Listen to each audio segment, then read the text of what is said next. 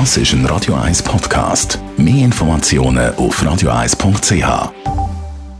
Wirtschaftsmagazin für Konsumentinnen und Konsumenten wird Ihnen präsentiert von Blaser Greinicher. Wir beraten und unterstützen Sie bei der Bewertung und dem Verkauf von Ihrer Liegenschaft.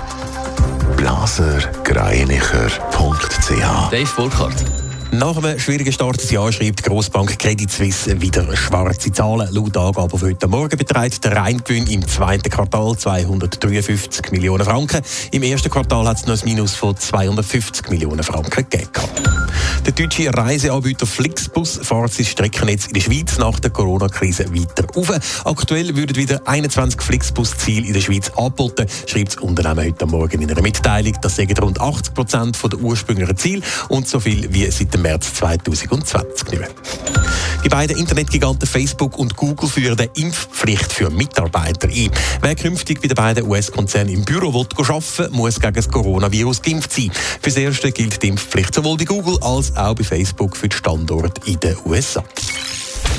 Die Schweizer Grossbank Credit Suisse schreibt wieder schwarze Zahlen. Wir haben es gerade gehört. Nach dem Debakel mit einem amerikanischen Hedgefonds ist die Bank aber noch nicht aus dem Schneiden, Dave Burkhardt. Nein, das kann man glaube so sagen. Die Credit Suisse hat ja wegen der Pleite vom US-Hedgefonds Archegos insgesamt rund 5 Milliarden Franken verloren. Das hat dazu geführt, dass die CS im ersten Quartal in die roten Zahlen gerutscht ist und ein Minus von einer Viertelmilliarde Franken hat müssen vermelden. Jetzt gibt es also wieder einen Reingewinn von 253 Millionen Franken.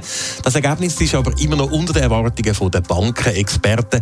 Laut der Nachrichtenagentur AWP sind sie von einem Plus von 365 Millionen Franken ausgegangen. Entsprechend reagiert auch die CS-Aktie heute. Gemäss den vorbörslichen Daten von Julius Bär startet sie mit 2,1 Prozent im Minus. CS hat heute aber nicht nur die neuen Zahlen präsentiert, sondern auch das Ergebnis von einer Untersuchung nach dem Hedgefonds-Debakel. Ja, und die Untersuchung die kommt zum Schluss, dass organisatorische Mängel und menschliche Versäumnisse zum Archegos-Debakel mit dem 5 Milliarden Franken Abschreiber geführt haben. Anzeichen für ein betrügerisches, rechtswidriges oder sogar böswilliges Verhalten gibt es allerdings nicht. Gewisse CS-Mitarbeiter haben ihre Kompetenzen zum Teil aber massiv überschritten und auch Auffälligkeiten sind den entscheidenden Stellen nicht gemeldet worden. Das hat jetzt auch personelle Konsequenzen. Insgesamt sind 23 CS-Angestellte sanktioniert worden. Neun haben müssen gehen.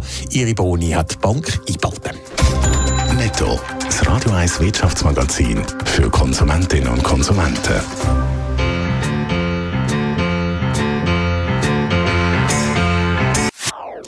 Das ist ein Radio 1 Podcast. Mehr Informationen auf radio1.ch.